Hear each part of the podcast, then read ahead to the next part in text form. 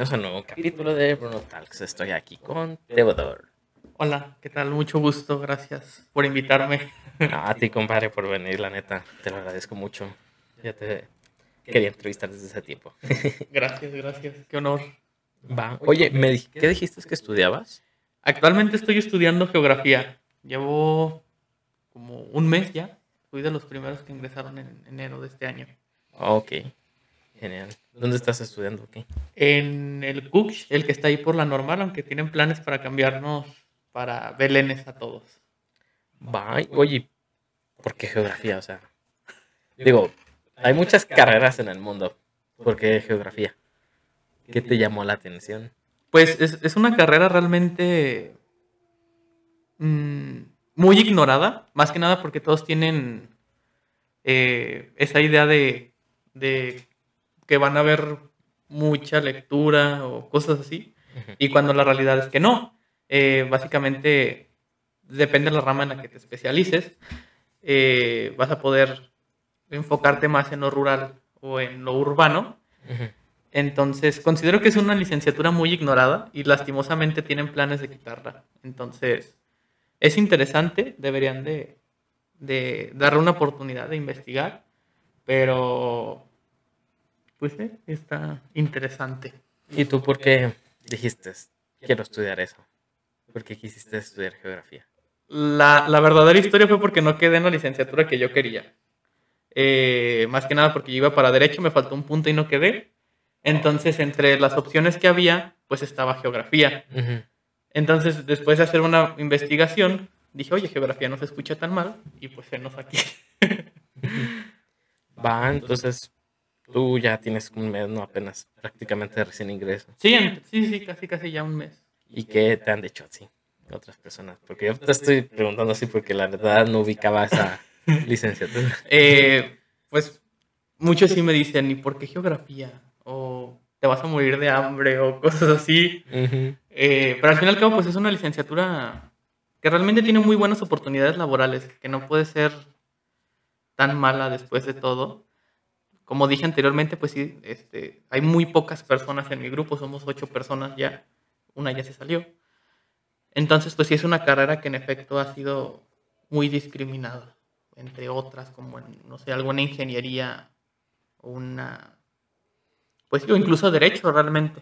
Sí, algo más este, Como más común, ¿verdad? Sí, es correcto. ¿Y como qué campo laboral está enfocado eso? La verdad, no ubico esa mm. carrera muy bien.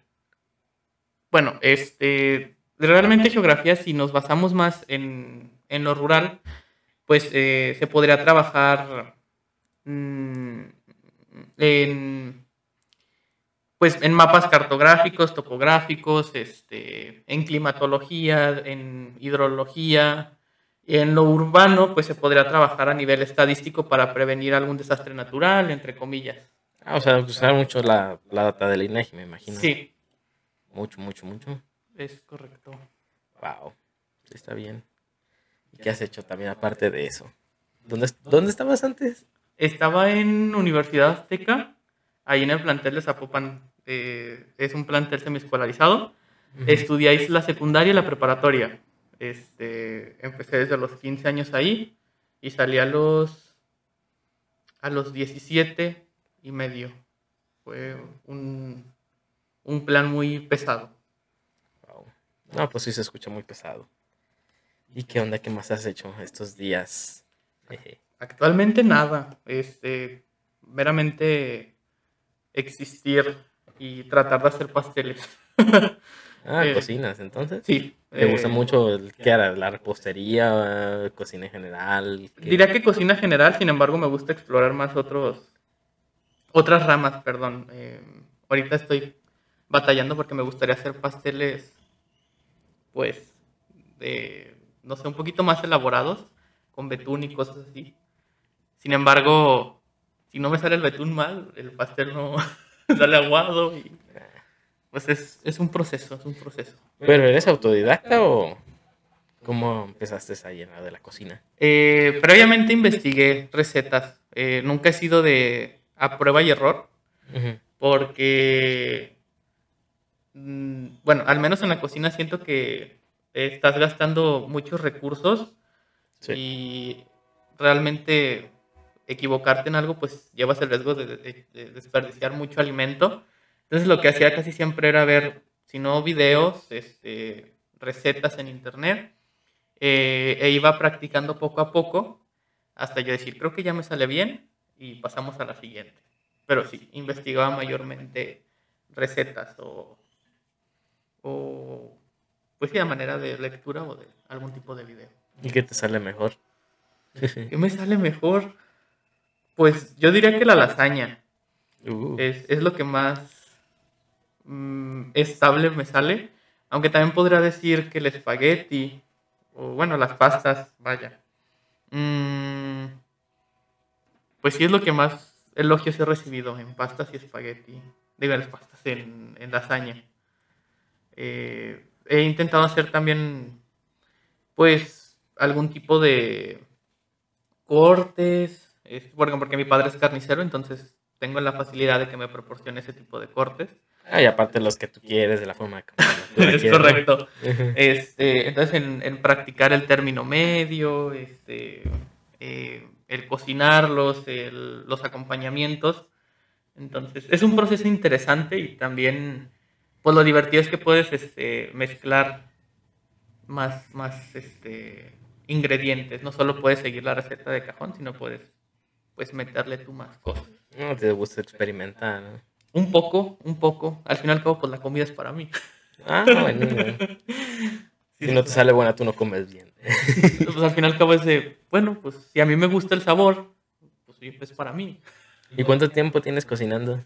Llevo aproximadamente, pues lo que me llevó de la pandemia, bueno, toda la vida realmente, ya desde los 10 años en hacia arriba empecé a, a cocinar yo, pero ya yo enfocarme en la cocina, este, a partir de pues, la pandemia inició en el 2019 más o menos, Sí, 2020, 2019 final. Eh, eh, eh, utilizaba mucho ese pasatiempo, veía mucho, muchas cosas que se echaban a perder ahí en mi casa y trataba de darles un lapso de vida un poquito más extenso.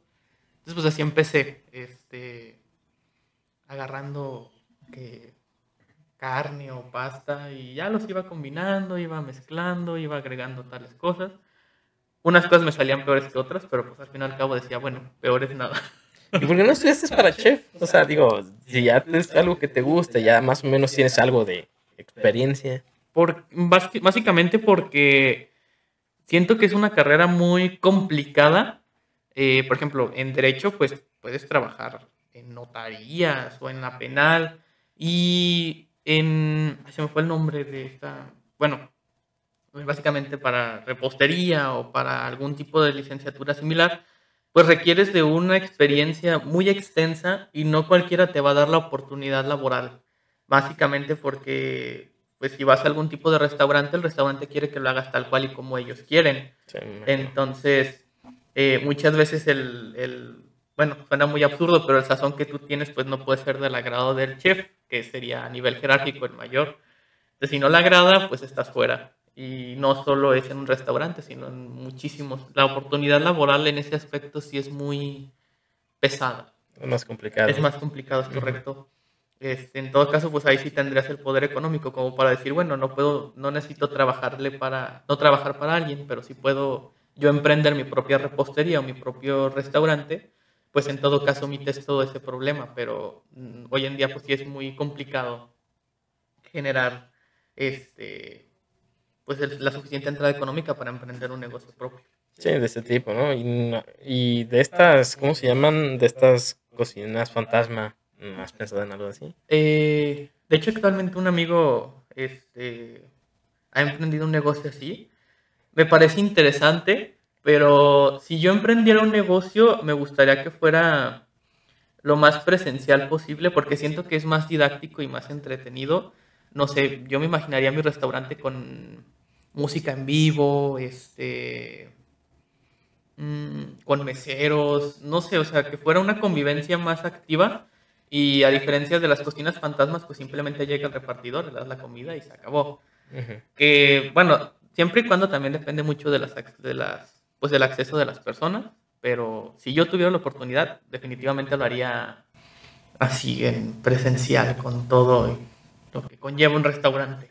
Era más como para darle así el toque. Una cocina fantasma es básicamente una cocina que es solo, o sea, es un restaurante, pero que nada más es solamente la cocina, ¿no? Sí, es, Se le entrega la comida al repartidor, pero físicamente nada más es pura cocina y ya, ¿verdad? sí, es correcto. Bueno, mm, no es mi fuerte, espero, espero no equivocarme, pero según yo, si es así, básicamente, pues en tu casita tienes ahí la cocina, tú, bueno, depende de lo que, en lo que te especialices, claro. Sí.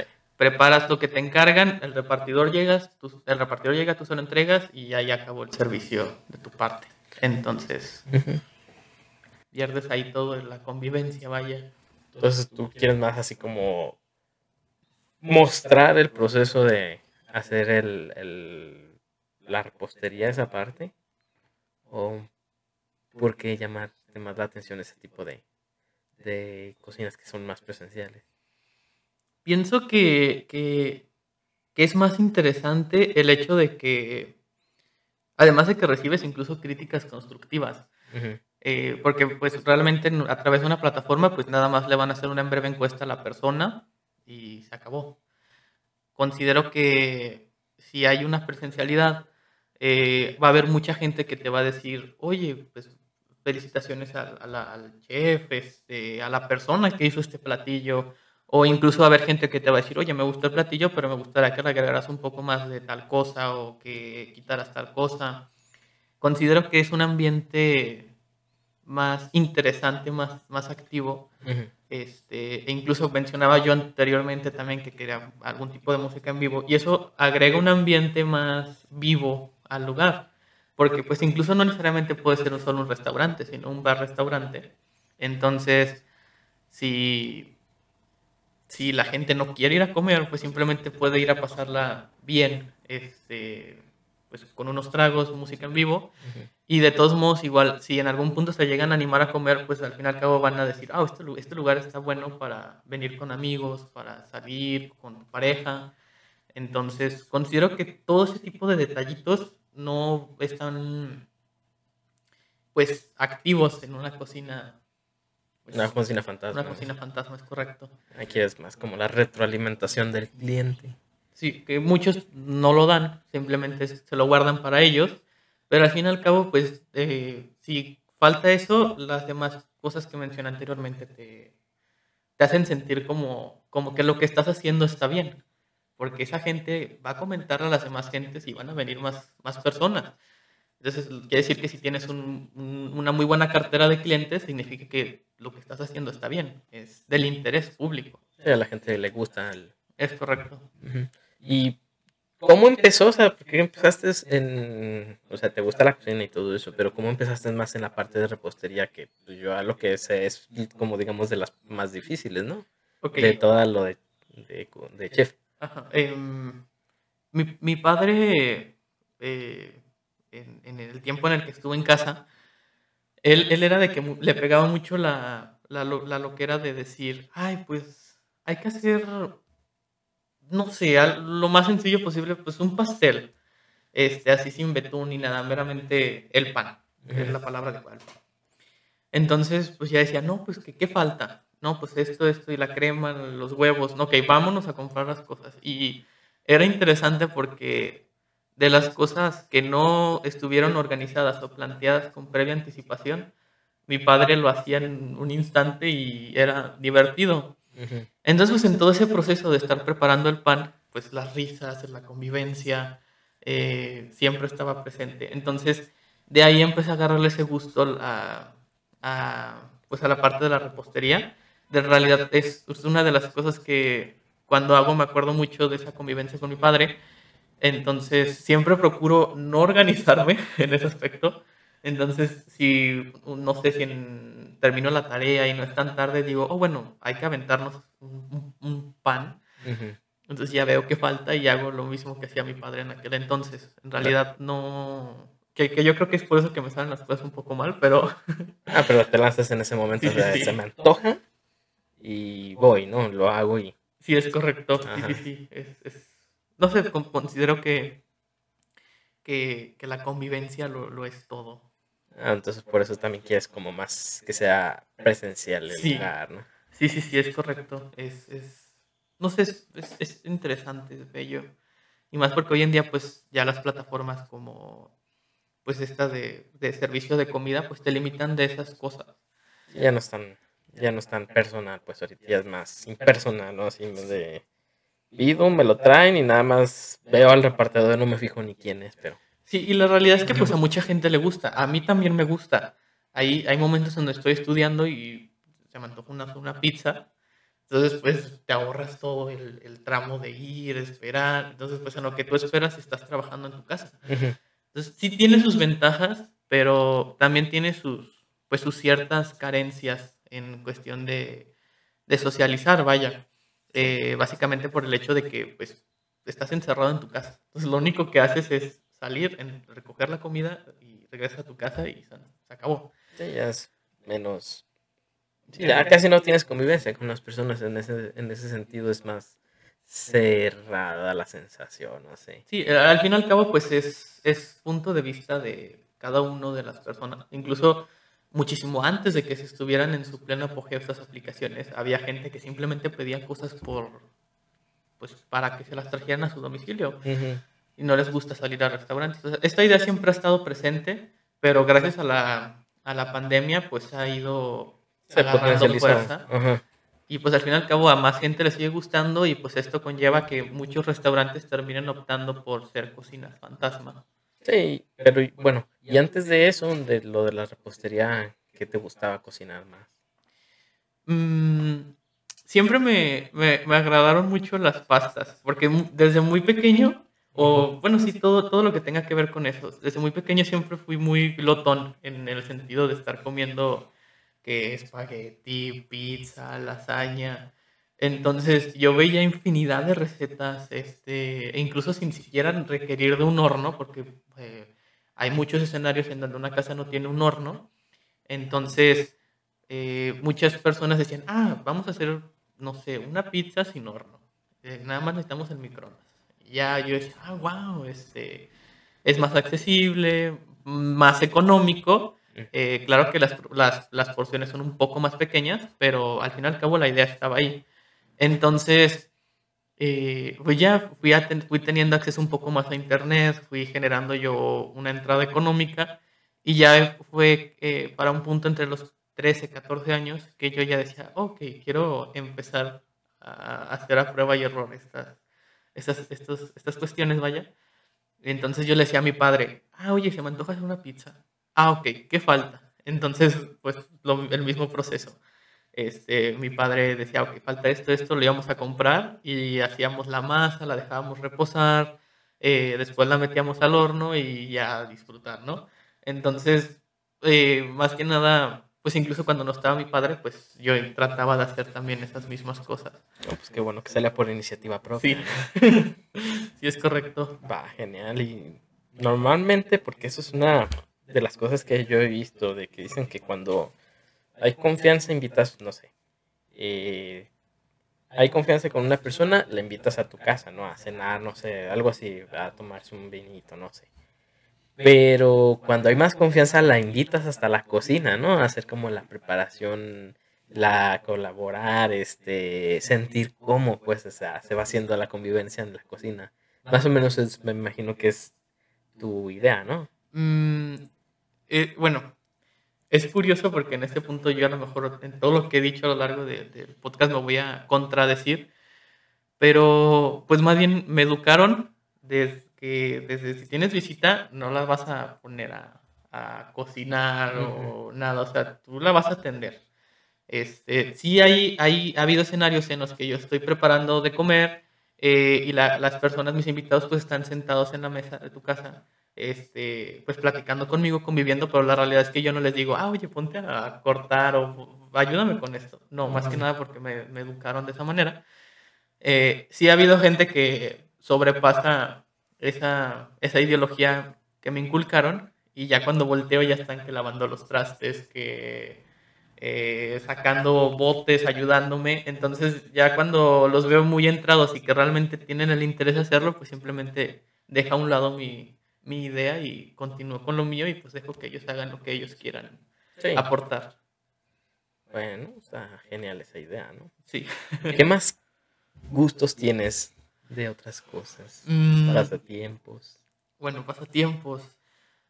Me gusta. la- tu, pasatiempo favorito es la comida, ¿no? La preparación de chef. Pues también, me- también la jardinería es uno de los pasatiempos que más me gustan. Eh, o jugar Yu-Gi-Oh! que me lo inculcaron varios amigos. O otro juego de mesa que se llama Root, también muy bueno. Eh, pero pues la mayor parte del tiempo, pues mi círculo social tiene cosas que hacer. Entonces estoy, si no estoy en la cocina, estoy en, la, en, en el jardín. Entonces en mis ratos libres, pues estoy ahí hincado quitando las, bueno, yo les digo las no invitadas, las plantas que no son las que yo planté y crecieron. Sí. Yo las voy quitando, las voy este, trasplantando plantas, así no voy poniendo piedras en las orillas, así no las voy quitando. Este, entonces, pues también me gusta, pero si me preguntaras cuál de estos dos tiene más peso, diría que la cocina. Eh, más que nada porque es algo que se disfruta. eh, porque, bueno, todo el proceso se disfruta. Y la jardinería la utilizo más, en- más como cuando hay un problema que me está quitando mi paz. Entonces ahí estoy quitando las plantas y estoy analizando, estoy buscando soluciones. Este, y al final, pues al terminar, llego a una conclusión y ya lo utilizo más como para Un respiro, un tomarte un respiro para relajarme de Ajá. los problemas que tengo. Que tiene, normalmente tienes así especias, me imagino que has de tener especias frescas. Mm, no, por, más que nada por el hecho de que tengo mascotas. Este, entonces la mayoría de mis plantas están en el suelo. Y tengo una perra que suele ser un poco traviesa. Entonces ya cuando volteo ya este, quitó las plantas, este, ya las mordió, ya se las comió. Entonces prefiero mil veces eh, yo comprar las especias. Eh, sí en su momento tenía, pero gracias a, pues a, estas, a estos perros que he llegado a tener, eh, opté mejor simplemente por tener eh, flores, este, cactus. Actualmente estoy ahorita con los bonsai. Pero sí suelo tener ese tipo de plantas que no me dolería tanto si, si mi perro las maltrata. Ah, genial. ¿Qué onda con los bonsai? Son, son plantas muy especiales. Es, es, es esa relación tóxica en la que sabes que, que no puedes, pero ahí sigues intentándolo.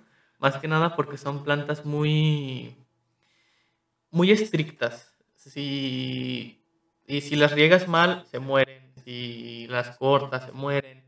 Si las cambias de maceta, se mueren. Son, son muy, muy, muy propensas a cualquier cosa, a cometer suicidio. Entonces, eh, he, tenido muchísimos y se han, se han muerto de cosas muy absurdas. Solo tengo ahorita uno que, bueno, y chiquitos, pero ese es el único que puedo decir orgullosamente que ya tiene un año que no se ha muerto. Salió muy guerrero, pero sí son, son muy, son muy, muy Delicadas. delicados, Ujú. delicados. Iba a decir problemáticos, pero no, más bien delicados es la palabra adecuada. Complejo, pero mucho mantenimiento necesitan, el sol, o por qué. Sí, Sí, eh, más que nada porque tienes que estar muy al pendiente. Hay unos que sí requieren, este, bueno, el que yo llegué al principio a cultivar era el árbol, se llama árbol de- dorado, árbol de oro, bonsai de oro. Básicamente, pues es un, un arbolito chiquito que tiene, que en sus hojas tiene pues, como manchitas doradas, ¿no? De ahí surge el nombre. Mm, Entonces, a, a este tipo de bonsais sí les gusta el sol, pero si los dejas mucho tiempo, eh, en ese lapso se empiezan a quemar o, o ellos solitos se empiezan a, a- a secar y se van cayendo las hojas o se van secando las propias hojas. Entonces tienes que estar muy al pendiente este, de qué tanto les gusta el sol o si no les gusta el sol o cómo los tienes que regar, porque incluso hay, hay bonsais que están en macetas de, de barro. Entonces tú tienes que sumergir la, la maceta para que la maceta absorba el agua y de ahí la tierra absorba el agua, porque si tú lo haces como cualquier otra planta, se va a ahogar y se va a morir. Ah, entonces también rayos, entonces sí son muy delicadas. Sí, son, son, son muy delicados, tienes que tener mucha paciencia, pero pues son muy bonitos. Si logras hacerlos vivir, son, son, son plantas muy bonitas. Y normalmente, ¿de dónde sacas los, este, la planta original? Mm, bueno, ahorita no he tenido la fortuna de ir, ya que tengo ahí cerca de mi casa los viernes se pone un, un tianguis. Entonces mayormente siempre hay gente vendiendo eh, pues estos bonsais ya chiquitos, eh, muchos de ellos ya vienen con, yo les digo hijitos, ya vienen los higos para que nada más tú los quites y los plantes y ya. Entonces, pero anteriormente me gustaba mucho ir al baratillo. Considero que, que es una de las experiencias más bonitas de Guadalajara. A ver, ¿qué es eso? Cuéntame. ok.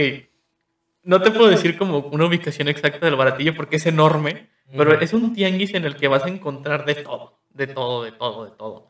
Este, juguetes, ropa, eh, herramientas, animales. Eh, claro, muchos de ellos con, con un, una duda de cómo se consiguieron, pero al fin y al cabo, pues el ambiente es interesante y ahí encuentras de todo. Es que realmente es, es el tianguis más grande de, bueno, voy a decir que es el tianguis más grande de Guadalajara, porque son muchas, muchas, muchas cuadras. No lo llegas a acabar en un solo día. Pero más o menos en qué avenida se pone. Mm, no, no sabría. Sé que pasa a la 604, es su terminal. Ah, ok. Este, yo, yo tomaba la 631, me bajaba en Plaza Patria, de ahí tomaba la 604 y ahí es su terminal. Es una parte de ahí, entonces ya yo nada más caminaba para ahí. Yo, yo iba a las plantas y a los animales, era lo que más visitaba de ahí. ¿Y qué días? Ah, se ponen los domingos a partir de las 6 de la mañana y se empiezan a retirar entre las 3, 4 de la tarde. Va, genial. Entonces, animales y plantas, ¿no? O sea, ¿qué te gustaba? Ajá, era, era lo que más visitaba yo, pero realmente hay, hay muchísimas cosas. Jaulas, palomas, este... No, no, no, no sé. De hecho, bueno, ahorita ya porque metieron nuevas leyes, pero si no encontrabas hasta cerdos, vacas, animales de ganado, vaya ahí andando por el, por el tianguis. ¿Y eso es lo más raro que llegaste a saber ahí? ¿O Lo más raro que llegué a ver ahí, yo creo que. Yo digo que sí, los animales de ganado. No, es, no estoy muy acostumbrado a verlos en una zona urbana, eh, pero había gente que los tenía en corrales este, muy hechos de manera muy rápida. Y, el, ajá, y al primero que se le ofrecía, de no, te lo, o te lo. Mayormente se hacen trueques ahí.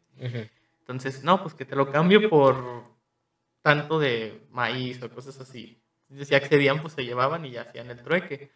Actualmente, pues ya se manejan mucho más por dinero. Considero que es una oportunidad más extensa de opciones. Pero sí, este, es un lugar muy interesante. ¿Y tú llegaste a hacer trueque con algo? Mm, no, este, sí, sí tenía ese, ese interés. Pero ya de, ah, bueno, ahí entraríamos a, una, a un tema eh, que, que suele ser un poco complicado porque se, se va a diferir mucho las opiniones de las personas. Por ejemplo, los animales. Es una realidad que los animales ahí no son sacados de lugares en donde se cuidaron, tuvieron un proceso, sino es que la, mayormente son tráficos ilegales de, de animales, ¿no? Sí, entonces hay animales exóticos de todo tipo. Sí, sí, sí. pájaros, o o sea, ahí, sí, o sea, cualquier persona de Guadalajara sabe que si quiere comprar un loro tiene que ir ahí. Eh, entonces, siento yo que aportar a esa causa es este como alimentar e incitar más a los traficantes a, a seguir haciendo lo que están haciendo. Este, bueno, hablando en los animales, por supuesto. Eh, entonces yo lo que hacía pues simplemente era, era ir, decía, ah, está bonito y ya, no...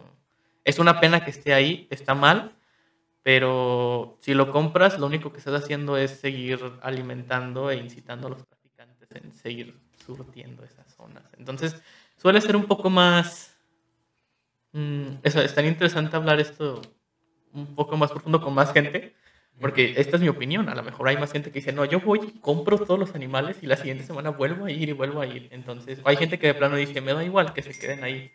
Entonces, sí, este, pues es, es una opinión. Pero pues es la verdad, ese es el problema. O sea, si compras como, o sea, puedes comprar como para ti, o digamos, hay personas que los compran como para liberarlos, sigue siendo pues lo mismo, ¿no? O sea, es propiciar el tráfico de especies, el tráfico de animales. Sí, es, es correcto. Este, por ejemplo, la gente, como mencionas, que los compra y los libera, realmente lo único que estás haciendo es repetir el ciclo, porque uno, también depende en dónde lo liberes. Este, si lo llevas a algún parque, muy posiblemente otros depredadores se lo van a comer. Entonces va a morir y ahí acabó el ciclo. Entonces, este, o lo vas a liberar en donde, las, en donde usualmente son esos animales, los, los loros, por ejemplo, que son... son invasivos en ese punto. Entonces, este, considero yo que, que lo mejor que podemos hacer es comprarlo de la mejor manera, o sea, lo más legal posible. Claro que te va a salir un ojo de la cara, pero ya no estás dañando un ecosistema. este, porque ya son animales este, eh, que se criaron en cautiverio. Y si los compras de una manera pues, ilegal, eh, lo único que haces es eh, motivar a los traficantes a seguir haciendo lo que hacen. Y además de que traerlos desde su hábitat hasta acá es un proceso en, el cual muchos de estos animales terminan muriendo por el estrés, por... No, no, no, es, es... de hecho me dejaron hacer un trabajo para geografía, de, precisamente de los loros, por eso saqué el tema de los loros. ¿Pero cuál loro? ¿El argentino? Eh, en general, en general, los, los, las guacamayas, este, eh, los cabeza amarilla, otros que tienen las cabezas como azul. Eh, al fin y al cabo, pues realmente los que más se, se llegan a vender son los, los, de cabeza amarilla. Estos, estos animales son capturados previamente con... Bueno, de entrada se capturan primero entre abril y marzo a las, a las, a las crías. Las crías las guardan en pequeñas cajas de zapatos, así amontonadas hasta 20, 30, las que alcancen a... Las que quepan. Las que quepan. Entonces todas están así amontonaditas, este, no tienen chance de moverse, están muy desorbitadas, no saben nada. Este, y las guardan así. Incluso hay, hay reportajes de mucha gente que ha sido detenida porque tienen una cantidad enorme de crías en las cajuelas de sus autos. Entonces, eh, buscan siempre la manera de a toda costa llevárselas y en el proceso no les importa qué animales o cuántos animales lleguen a morir. E incluso otros trafican, traficantes perdón, lo que hacían era agarrar las botellas de plástico y ahí metían al... Ah, sí lo he visto, pero pues eso nada más en de alerta aeropuerto en estos documentales. Sí, sí, sí. Eh, igual de todos modos, bueno, sigue siendo el mismo, la misma idea que quiero dar a entender, que, que no les importa eh, absolutamente nada por tal de que el animal llegue y sea comercializado y a ellos les den su dinero, son capaces de meterlos hasta en, pequeñas botellas de plástico y pues ya, o sea... Hasta en calcetines los he visto que los meten. Sí, sí, sí, o sea, siempre buscan la manera de, de pasarlos. sí, mira, y por el otro lado es que también muchas de esas especies de aves, reptiles o lo que sea, como no son de la zona, se convierten al final en una plaga cuando los liberan. No sé si viste lo de aquí, lo que pasó con el pelquito este, el, argentino. Mm. Entonces... Bueno, no, no, no investigué mucho de ese tema, sin embargo lo que sí puedo decir es, por ejemplo, el hipopótamo en, en Colombia, eh, si mal no recuerdo creo que fue Pablo Escobar. los hipopótamos de Escobar el que adquirió estos hipopótamos fallece y terminan en, el lago y se vuelven una plaga. Realmente eh, empiezan a destruir el ecosistema de ahí y no encuentran la forma de, de, de detener esto. Y entonces ahí es donde inicia lo que estoy tratando de decir. Eh, la, la, diferencia entre las opiniones. Hay un, un, grupo de personas que dice, no, hay que matarlos para erradicar completamente esto y ahí acabó. El rifle sanitario, o sea, es el que se le dice así, rifle sanitario. Mm, hay, hay otro grupo de personas que dicen, no, vamos a, a... Ay, se me fue el nombre. Este... Los capturan y... Los capturan y los castran para que dejen de reproducirse y pues la, la, propia especie ahí, pues con el paso del tiempo, pues termine muriendo y ya. Entonces ahí es donde entra también un tema extenso en el que no sabes ni a cuál opinión ir entre si literalmente sucumbir y que todos mueran o hacer ese proceso que es mucho dinero porque es comprar este pues todo lo que se necesita, vaya. es más caro y aparte que pues el daño sigue siendo así, día a día. Es correcto. Pero bueno, como dijiste, hay muchas opiniones sobre este tema. ¿Y qué otra cosa te gusta hacer? ¿Qué otra cosa me gusta hacer? Pues. Pues me gusta leer. Em, he dejado mucho de escribir, pero también me gustaba escribir. Considero que es una de las herramientas mm, más asertivas y más terapéuticas que tenemos al alcance de nuestras manos y que es la más ignorada.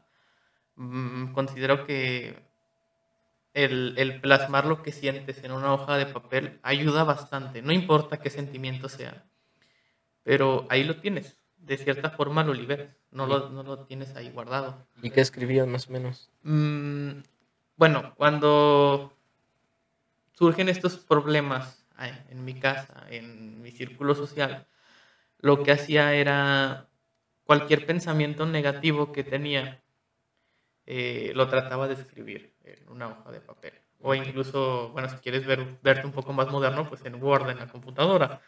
Eh, yo escribía, ¿no? Pues me gustaba llevar un diario, creo que es la palabra adecuada. Eh, anotaba la fecha en la que estaba escribiendo, por qué estoy escribiendo esto y qué, qué sucedió para que provocara este sentimiento. Entonces de ahí partía una vez finalizado todo lo que quería escribir, lo leía, me daba cuenta de que se pudieron haber evitado ciertas cosas, que el sentimiento que sentí en ese momento no era el adecuado y este, trataba de, de buscarle una solución.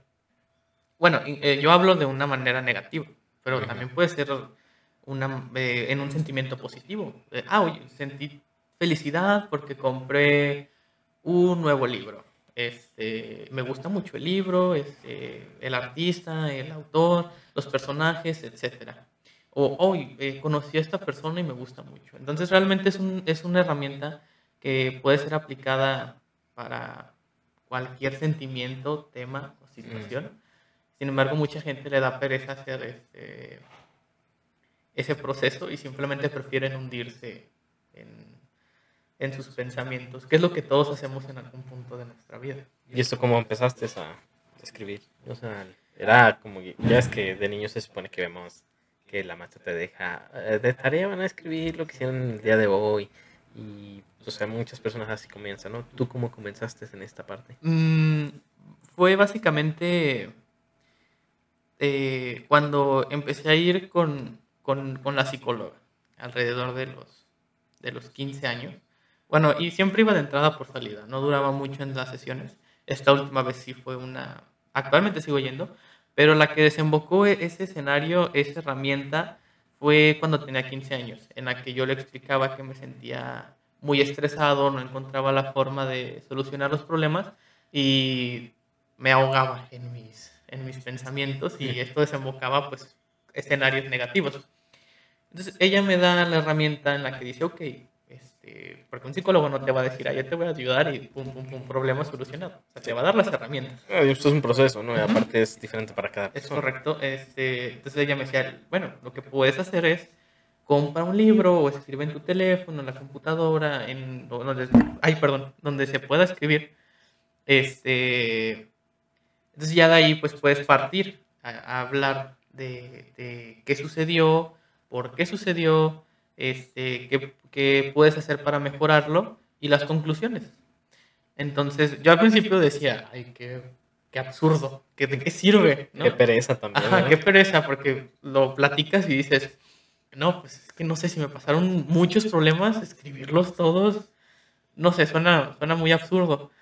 Pero una vez que inicias y tienes la, la iniciativa, eh, es cuando, cuando te das cuenta de que sí funciona. Eh, cuando te tomas el tiempo y tienes este, esa, esa, iniciativa de comprender el problema realmente, y no lo escribes por escribir, este, sino porque quieres comprender lo que sucedió, eh, realmente es cuando sucede ese cambio en el que ya no solo te vas en el escenario negativo, sino también en el que puedes, hay, hay una, una opción más madura, es la palabra adecuada. Sí, porque puedes ver lo que se... Me imagino que es la idea, ¿no? De puedes ver eh, leer lo que tú sentías, no sé, ayer, hace unas semanas, un mes, ya como reflexionar, ¿no? Cómo hacerlo mejor o decir, no, esto sí lo hice bien, esto no tanto. ¿O qué enfoque le das tú? Mm, procuro hablar de, de, de, de, todo, de todo. Este, bueno, en este caso me voy a enfocar en lo negativo, este, porque considero que, que es el, mayor, el principal problema de muchas de las personas. Este, en mi caso yo lo que hacía era cualquier problema este, escolar, amoroso o familiar o laboral, este, lo plasmaba en, el, en el, cuaderno. Entonces yo llevaba un control. Y la ventaja es que si, si, si, ya, si has hablado ya de algo y en algún punto futuro te llega a suceder, ya tienes la, lo que te sucedió, ya tienes el pensamiento y a lo mejor ya sabes qué puedes hacer para que no se vuelva a repetir. Sí, con el, el antecedente tienes la solución. Este, entonces yo lo que hacía siempre era plasmar todo esto y pues si en algún futuro me sucedía algo similar o me estaba pasando exactamente algo, lo leía, decía, ok, pasó esto y ya puedo prevenirlo o si sucede ya sé cómo, cómo eh, pensar y hablar de manera adecuada, de manera asertiva. Y no sé, es un, digo, no solo es en cosas negativas, sino también en cosas positivas, pero realmente yo, yo me enfocaba mucho más en, en, los problemas que me afectaban en, mi vida, eh, básicamente porque yo soy de las personas que, que, que vive más en, el, en, en esos sentimientos que en los felices. Entonces siempre procuro trabajar más en ellos, enfocarme más en ellos. Sí, le estás dando solución a esas partes. Me imagino que sí te funciona muy bien. Porque yo no sé, yo no he, nunca he sido así como de, como dices, pues como salió, ¿no? De que por pereza yo no lo he hecho. Pero creo que debería de intentarlo, al menos. Eh, eh, es, es, una herramienta bastante buena. Y como te digo, o sea, realmente no tienes que hacerlo en, una, en un papel. Puedes hacerlo acostado, estás en el teléfono o incluso en la laptop. O bueno, he, conocido gente que dice, no me gusta escribir, yo lo que hago es grabar un audio y ah, llevo un control de audios. Este, aunque este audio lo grabé el 2 de febrero a las 7 de la noche del 2022. Y vuelvo a hacer otro el 14 de febrero a tales horas y ya tiene un control. A lo mejor no de, de manera escrita, pero sí oral. Entonces, este, la persona lo que hacía era poner entre paréntesis el propósito del audio entonces ya si un día que ir a volverlos a escuchar, pues ya sabía, ah, este audio se enfoca en tal situación. Un catálogo básicamente de experiencias. Es correcto. Y eres furry. Sí. La pregunta del millón, ¿verdad? Sí, sí, sí. Este, tengo una persona, este, una lechuza. Eh, me dicen, bueno, es, es, es Theodore Caladan Woodstock. Caladan por, por, por un nombre, por, por, la canción de un artista que me gusta mucho. Y Woodstock por el pajarito de Snoopy. Este, en, en Estados Unidos lo conocen como Woodstock. Y en, aquí en Latinoamérica no me acuerdo muy bien cómo se llama, pero yo me quedé mucho con, con ese nombre. Y, y sigo por un personaje de Juego de Tronos. ok. Está lleno de ¿Mande? ¿Cómo empezaste? ¿Cómo entraste? Ok, fue, fue una experiencia muy, muy, muy loca, básicamente por el hecho de que yo siempre fui muy fan de las películas animadas, en especial de, de Balto y Tierra de Osos. De hecho, realmente son mis dos películas favoritas. Eh, y después El Zorro y el Sabueso. Eh, recuerdo que un buen día, estando en Facebook, vi que una página comparte el arte de, de, de Tierra de Osos. Yo dije, wow, esto es muy padre. Eh, dejó su link de su perfil de Twitter. Este, lo sigo en Twitter, lo sigo en Facebook.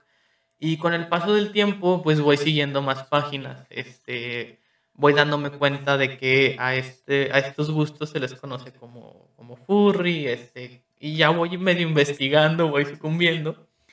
Hasta que, pues digo, se escucha interesante, vamos a, a entrar un buen día, una de estas páginas proporciona un link de un grupo de Telegram para platicar con gente. Entonces, pues descargo Telegram, hago mi perfil, me meto y ya más o menos me van explicando. No, pues es que funciona de esta manera, puedes hacer esto. Hay, o sea, hay tanto cosas buenas como cosas malas, ¿no? Entonces, pues de ahí empecé, de ahí empecé esta, esta aventura. A lo largo del tiempo, pues fui conociendo a mis actuales amigos, fui saliendo, este, y, y así, pero, pero sí fue, fue, fue interesante, fue interesante. Es decir, como mismo, he tenido mis momentos buenos, he tenido también mis momentos incómodos, malos. Pues. Sí, pues hay de todo, ¿no? Pasa siempre de todo tipo de personas.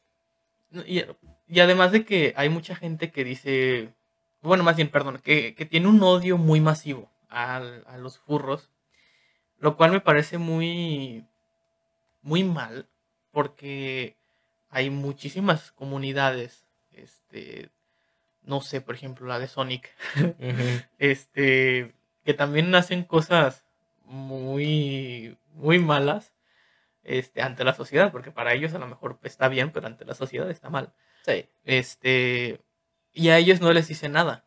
Eh, entonces aquí es donde entra el tema de por qué a los furros sí les hacen ese bullying, sí los traen de bajada, pero al resto de las comunidades simplemente las ignoran. Si no, si no es que las ignoran, las dejan pasar, o es como de ay, X, pero a los furros los traen de bajada, con memes y burlas, este, no sé, es, no sé, siempre tienen que discriminar a alguien para sentirse mejores, tal vez.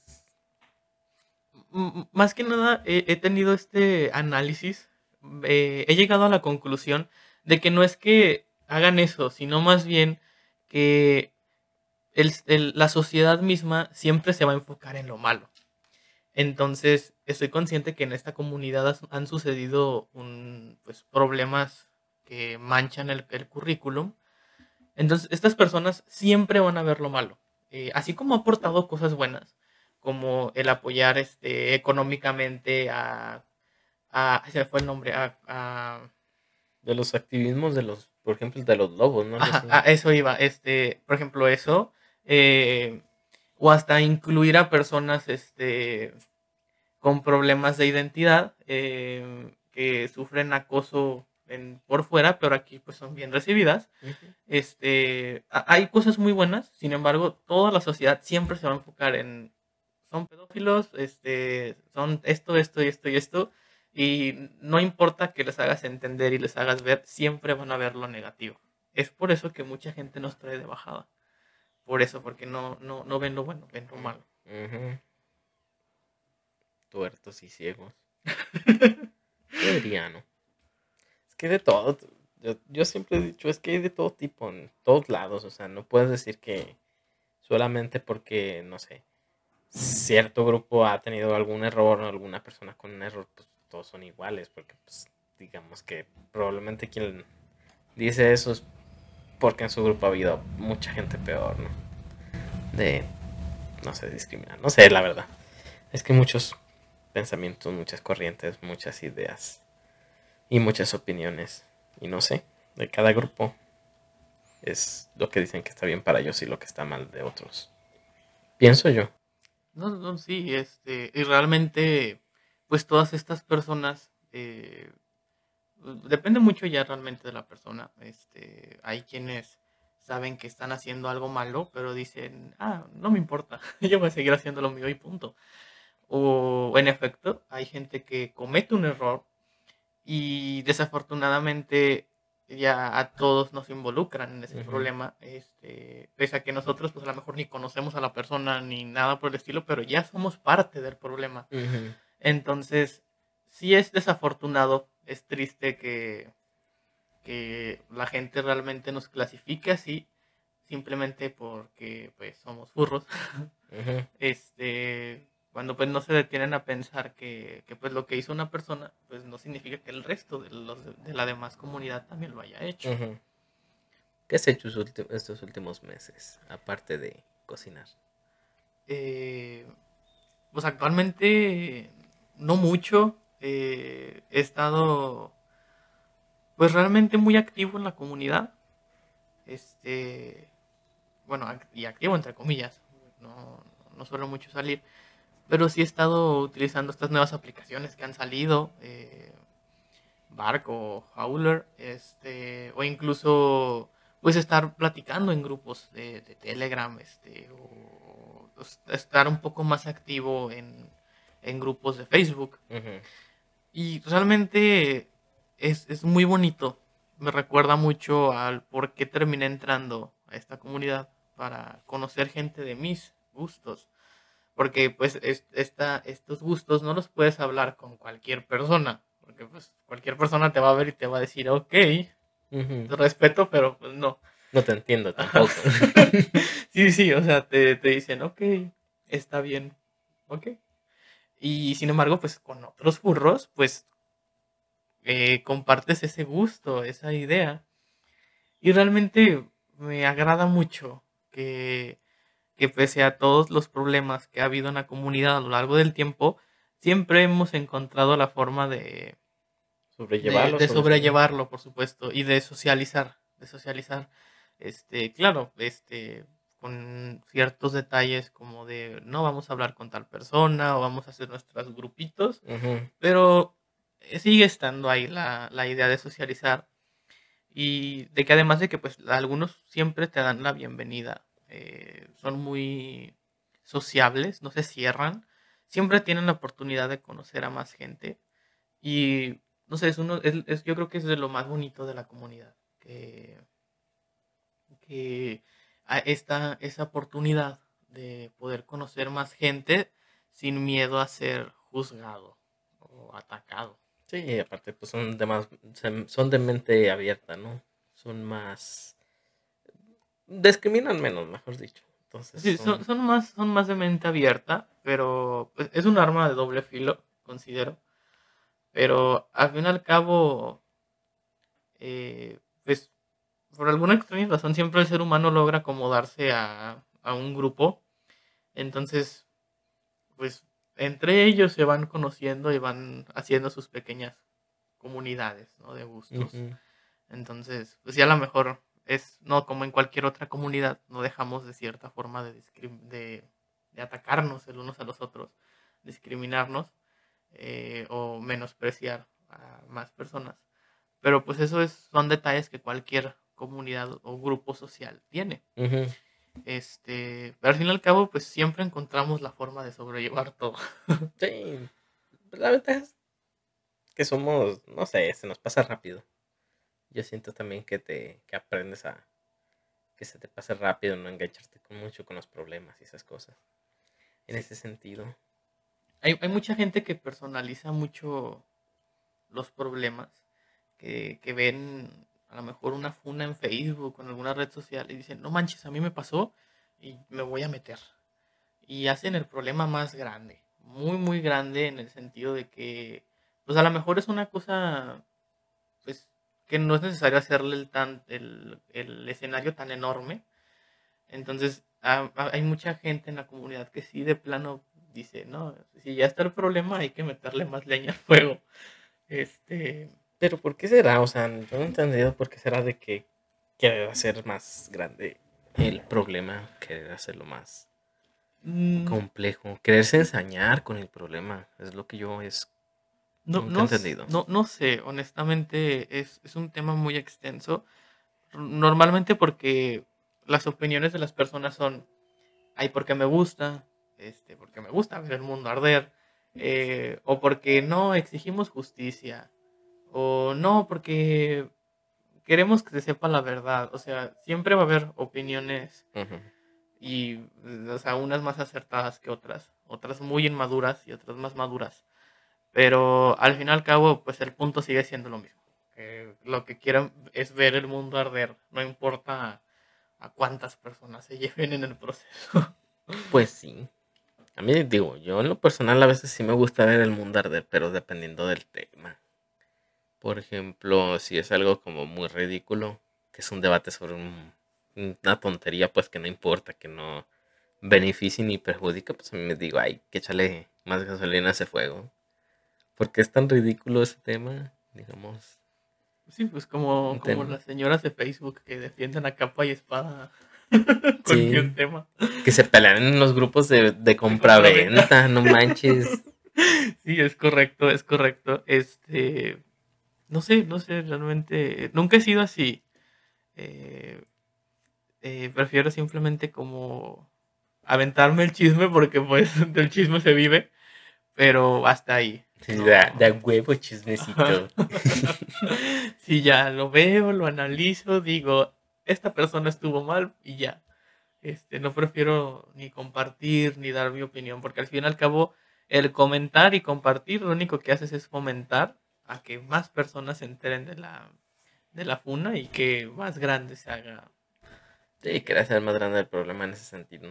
y, que de, todos modos, bueno, esta es la forma en la que yo veo una funa. Hay gente que no, hay gente que, como dije anteriormente, no, yo quiero que el mundo arda y ya terminan haciendo la funa más grande, más extensa. Ya ni siquiera saben por qué quemaron a la persona cuando ya están quemando a otras por otros motivos. Sí, fíjate, pues a la gente se le olvida rápido, pero en cuanto a eso, yo tampoco soy como de. No entiendo, pues, por qué hacerlo algunas veces. Sobre todo porque, por ejemplo, se están tirando al alien.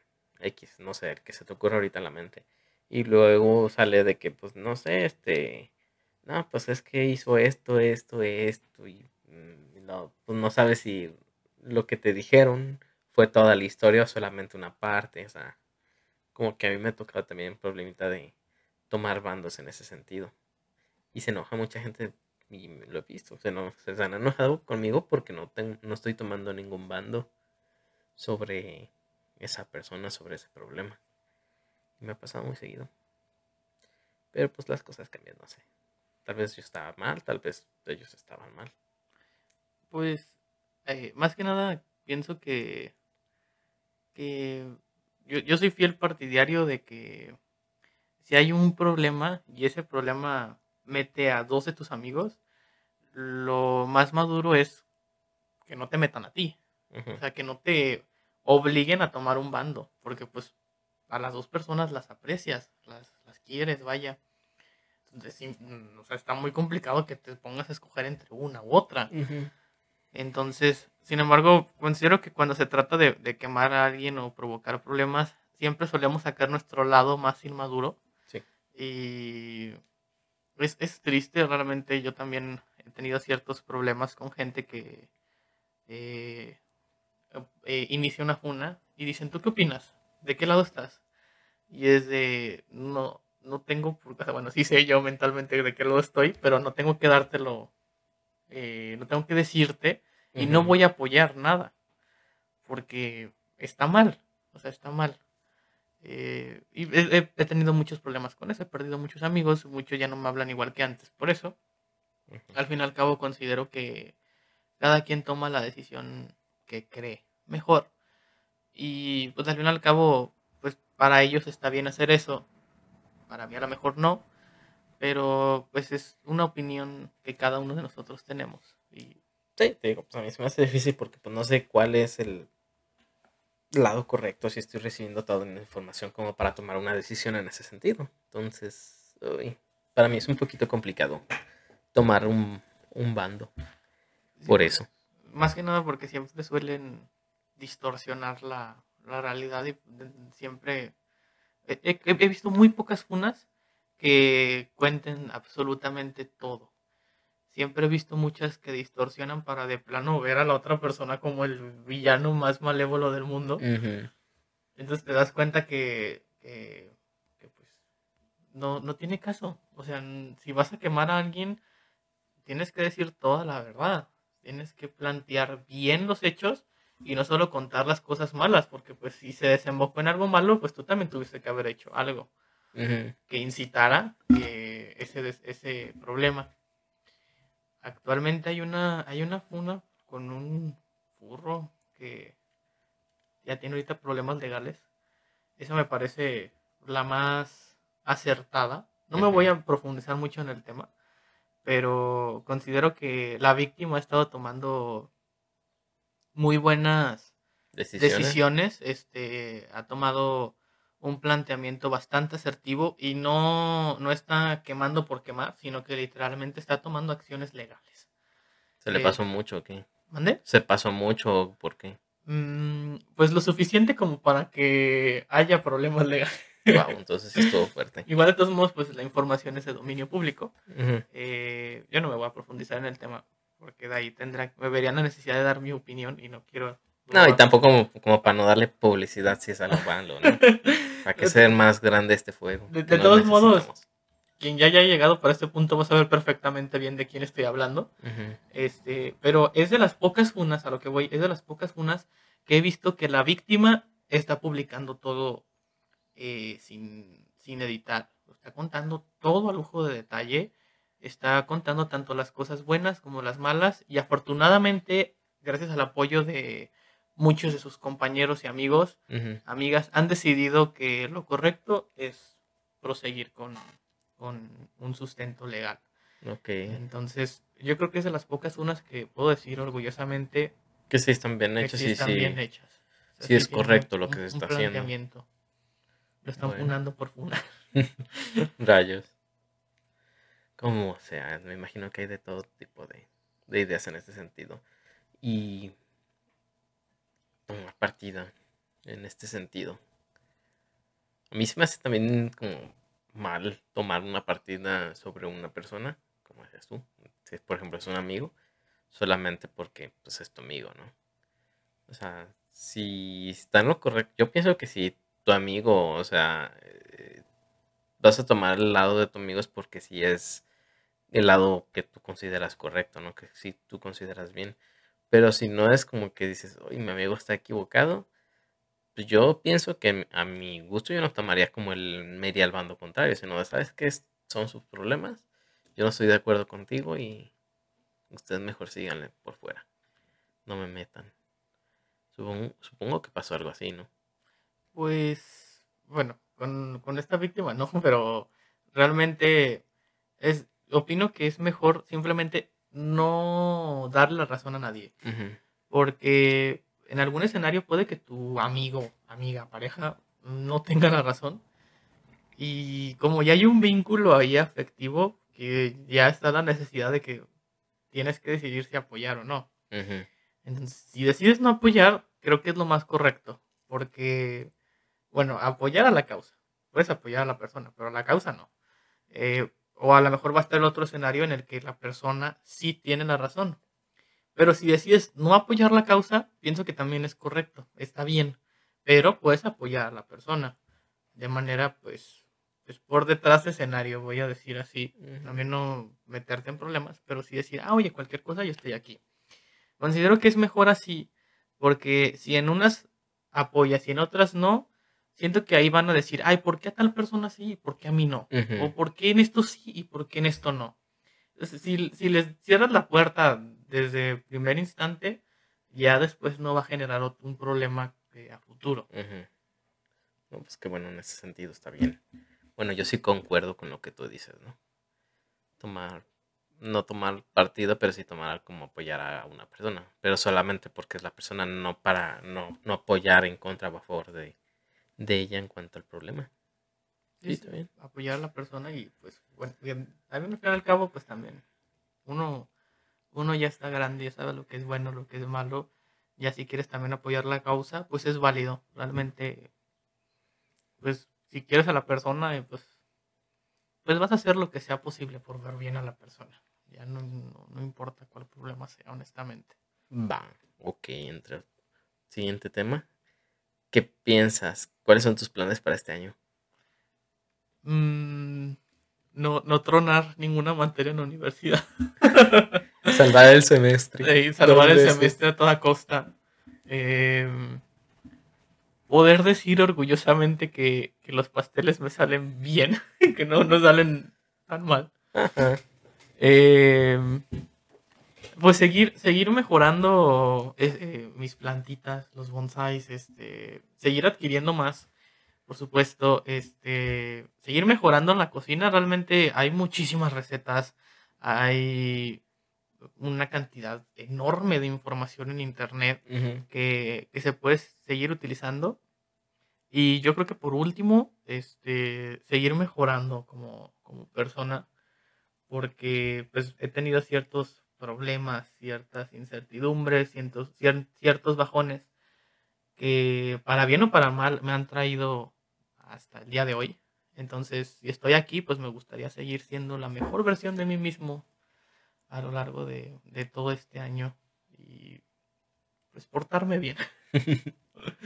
Bueno, este es en este año y para los siguientes tres, algún plan. Para los siguientes tres, Los siguientes tres, los siguientes cinco años, por allá. Pues me gustaría recibirme de mi licenciatura eh, e incluso empezar a trabajar. De hecho, en realidad me voy a inclinar yo eh, a la zona rural.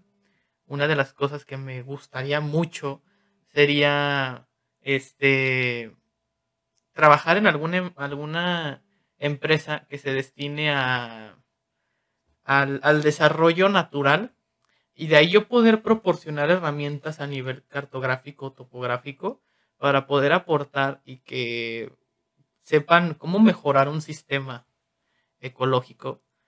Eh, entonces, mi meta en, en esos 3, 5 años, suponiendo que acabe lo más pronto posible, sin duda alguna sería recibir mi licenciatura y posteriormente trabajar en, en esa rama que me gusta de la geografía.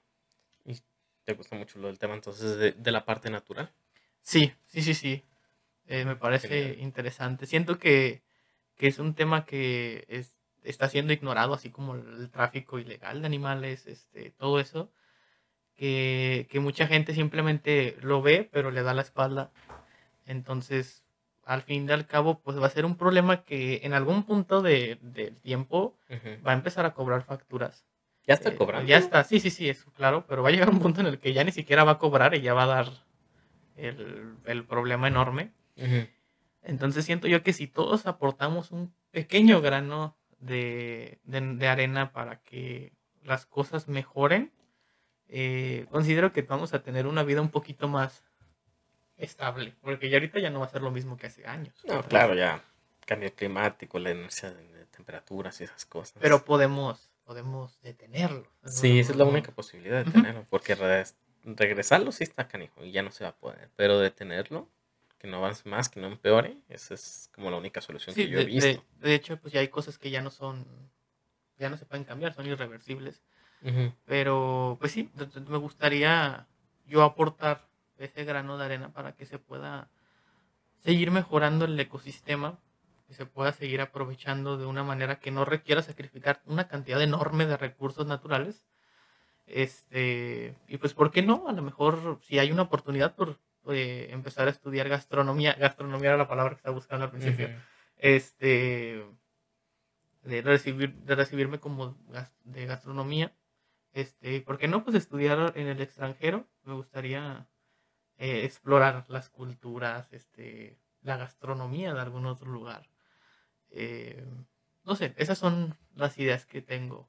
Que ahorita se me vienen a la mente en, en 3 a 5 años. Lo que Ah, bien. diría Y. ¿Cómo a qué lado le quieres dar? Más o menos, o sea, ¿qué sentido quieres tomar en la parte, digamos, empecemos con la parte de geográfica? ¿Vas a enfocarte en- como en la parte de recursos naturales, de construcciones verdes, o qué es como la tirada que tú le quieres dar al tema? Pues eh, precisamente eso, y si acaso, pues reforzar este mapas eh, que actualmente han sido pues abandonados.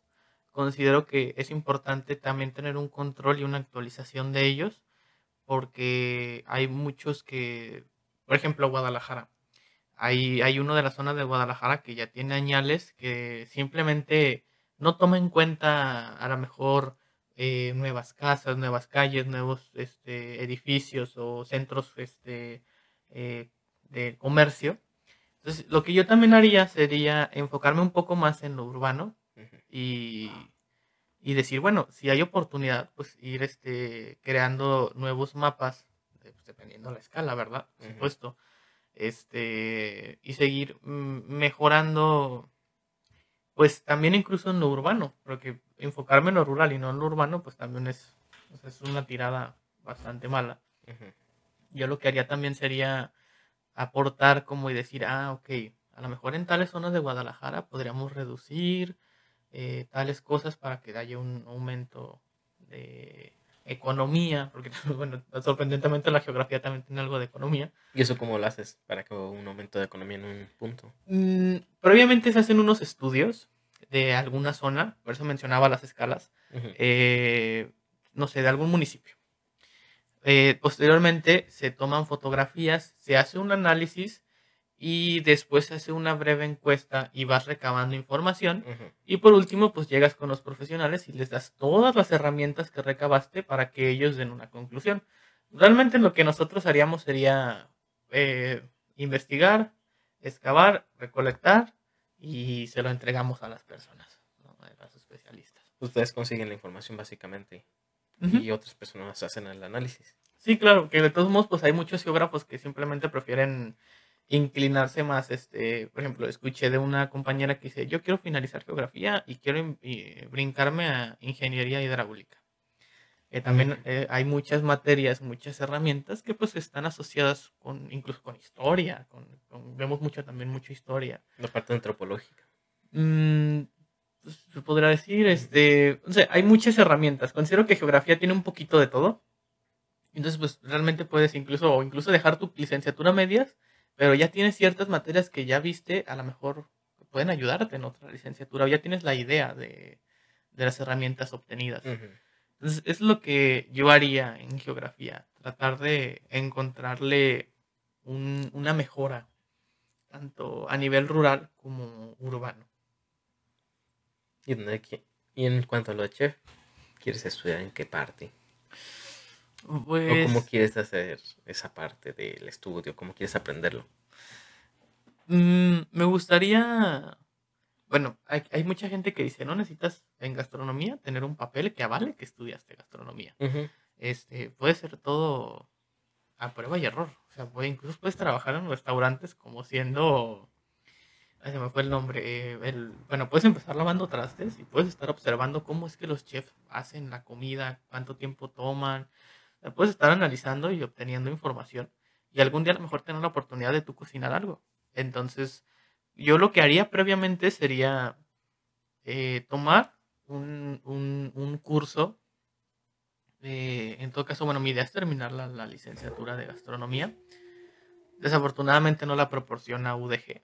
Son escuelas, son escuelas privadas, entonces tendrá que estudiarlo en una universidad privada. Si existe la oportunidad de irme al extranjero, pues sin duda alguna me gustaría eh, irme a, a Barcelona eh, o incluso, a lo mejor no tan lejos, me gustaría mucho ir a, a los pueblos que están en las afueras de Guadalajara este, que son, pues que están siendo abandonados los, los propios habitantes. Esos pueblos están, están abandonando sus, sus hogares para mudarse a, a la ciudad, porque pues hay más oportunidad, ¿no? Sí, sueldos más altos y todo Ujú. eso, ¿no? Entonces, sin embargo, tienen una historia, una cultura que mucha gente ignoramos o no estamos haciendo bien.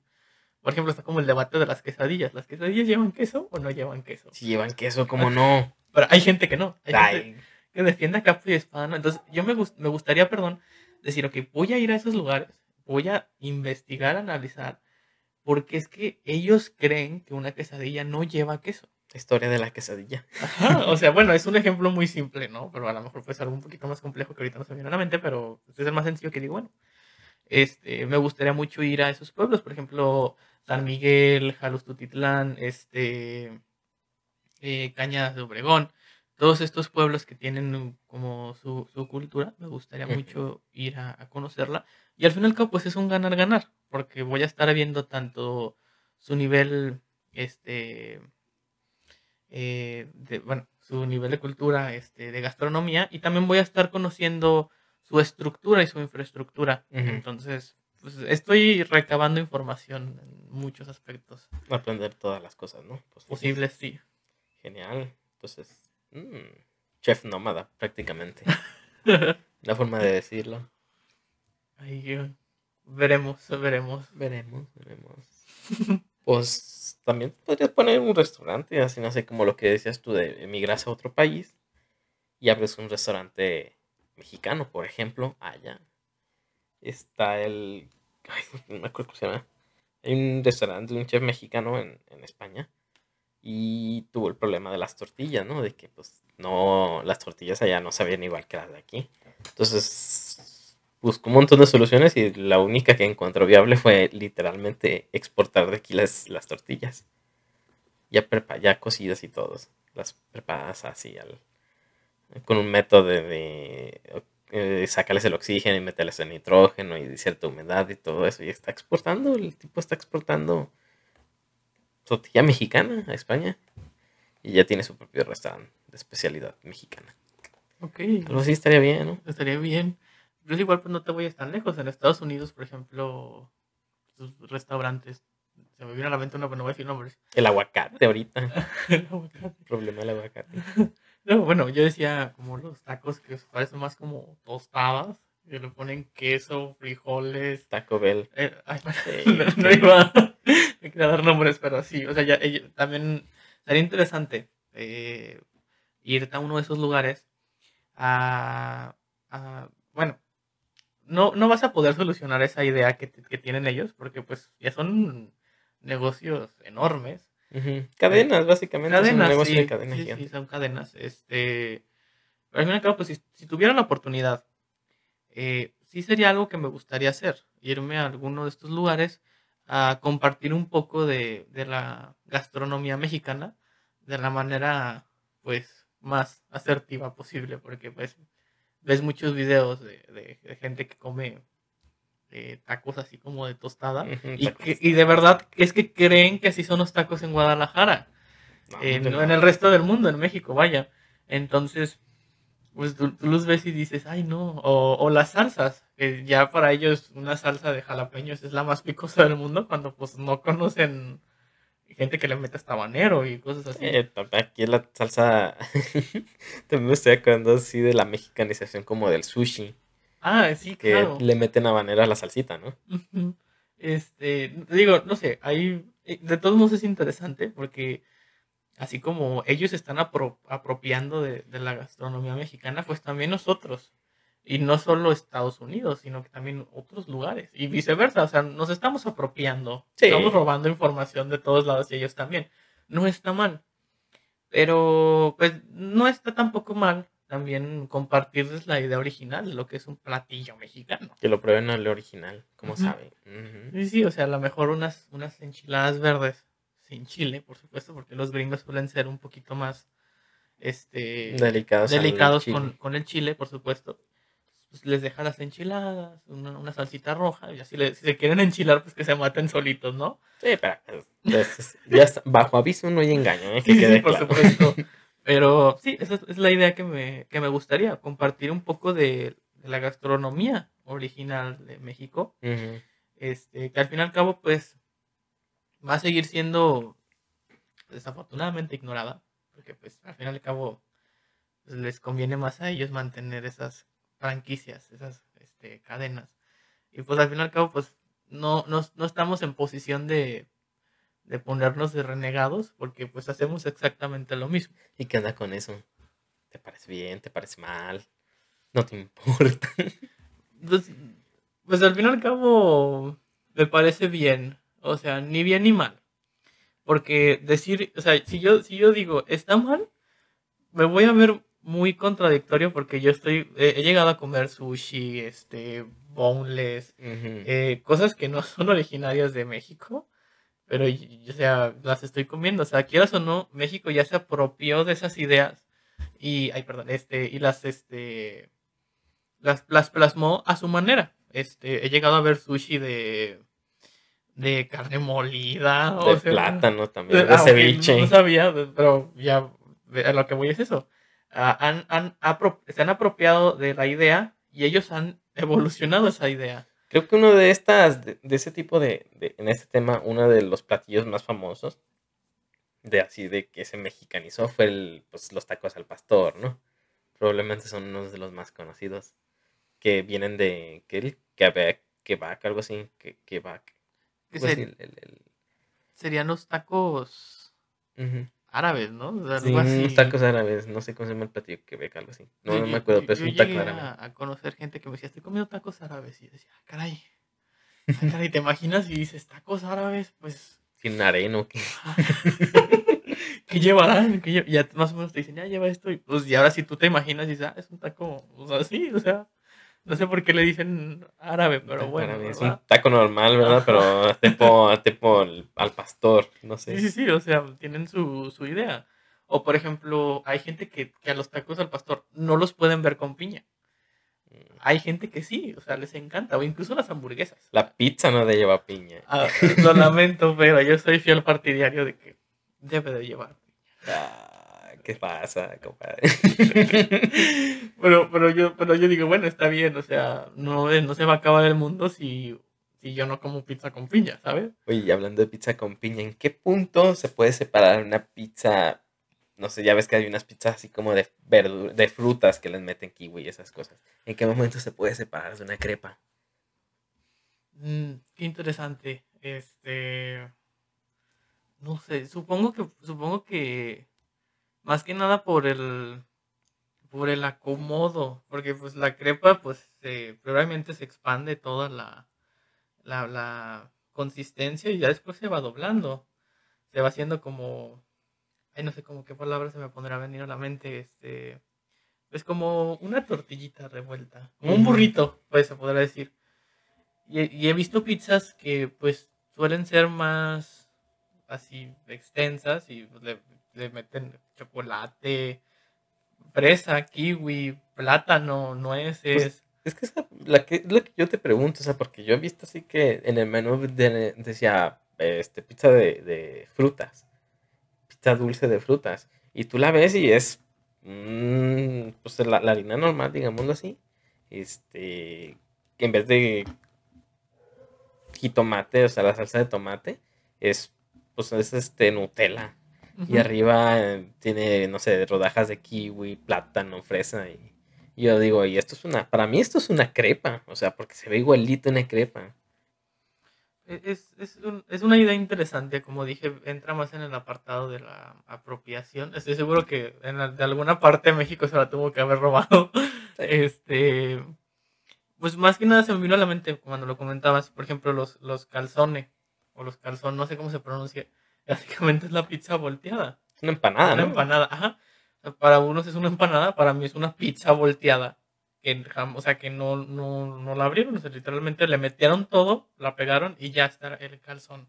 Oye, ¿qué onda con la gastronomía mexicana? Que es pr- prácticamente lo mismo. O sea, por ejemplo, la forma en la que envuelves el pollo en una tortilla puede ser un burrito, una enfrijolada con pollo, este, flautas, no sé. O sea, ¿dónde está la diferencia? O sea, porque yo no la veo muy clara. Porque para mí son los mismos ingredientes. Tal vez el, el- el- la forma de prepararlo, del- el orden es diferente, pero para mí es lo mismo. Ha- Había un video, de hecho le hicieron mucho, mucho, mucho, mucho bullying a esta chava.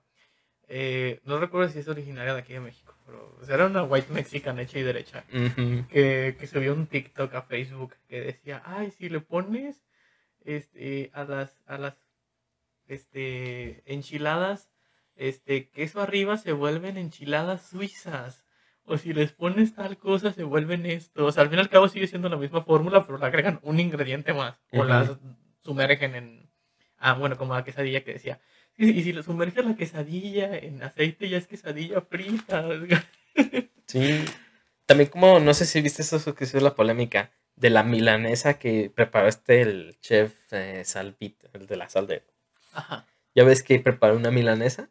El, el- salió el video de que el tipo preparando su forma de la milanesa y agarra el pan y lo que sea. O sea, prácticamente preparó un pedazo de carne, carne delgadita, toda golpeada y sin pan. Se veía café, color cartón, cuando se supone que la tradición es como más amarillita, ¿no? Así, un pan tostado. También hubo esa polémica, ¿no? No sé si la recuerdas. Mm, al- había leído vagamente, no, no estoy tan profundizado, pero al fin y al cabo, pues es, es como... Estoy buscando un ejemplo que podría decir. Am, bueno, voy a volver a poner la piña. A, a lo mejor para, este, para esta persona, pues así es una milanesa. A lo mejor para nosotros lo vemos y decimos, ay, es que pues, te faltó el pan molido, te faltó tal, tal cosa. Pero para él es así. O para X persona la hamburguesa no lleva piña, pero para otra persona es necesario que haya una rebanada de piña. Entonces, al fin y al cabo, creo que cada uno de nosotros tiene una forma de cocinar, una forma de, de sazonar, y pues a nosotros nos gusta. Digo, al fin y al cabo hay más personas, hay personas, perdón, que suelen ser más propensas a no sentir la sal en los platillos. Es necesario que ellos le echen la sal Sí, yo al soy de ese club. para que sientan de, ah, ya está, ya Ujú. está eh, estable, ¿no? ya, está, ya está bien sazonado. Hay gente que no, que de plano ni siquiera siente si tiene o no tiene sal. Yo soy de las personas que no sabe distinguir si tiene o no tiene sal. Yo cuando cocino, prefiero mil veces decir, ¿sabes qué? Aquí está tu comida, ahí está el bote de sal. Échale la que tú échale quieras. lo que tú quieras. sí, sí. Porque a lo mejor para mí ya pudo estar muy salado, pero para la otra persona no. A lo mejor no le sabe nada. Me recordaste esa Masterchef que siempre, siempre, siempre es la misma crítica de le faltó sal. Y rara vez, se te pasó la sal.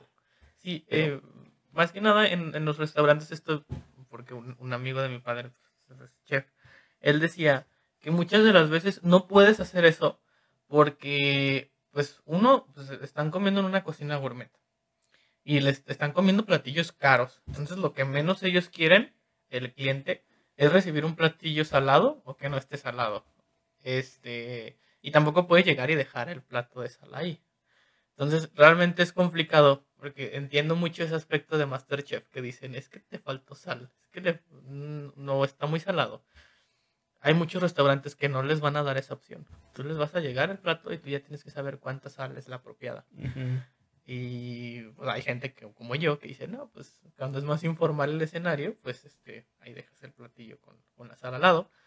Pero sí, básicamente es por eso, porque en los restaurantes más gourmet, vaya, no, no deben, no deben este, dejar la sal o dejar el platillo salado o con falta de sal.